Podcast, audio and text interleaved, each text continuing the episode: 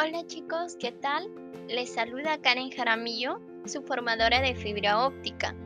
Pues hoy vamos a recordar sobre los bonos de velocidad.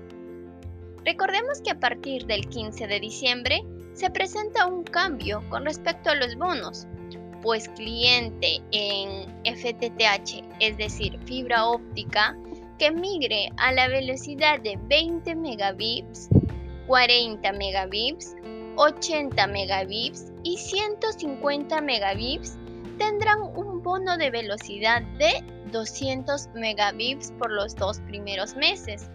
No lo olviden, son 200 megabits por los dos primeros meses. Aprovechemos y usemos este beneficio como un gancho de venta. Recuerden que es importante tener clara esta información para poder realizar una buena gestión. Hasta la próxima.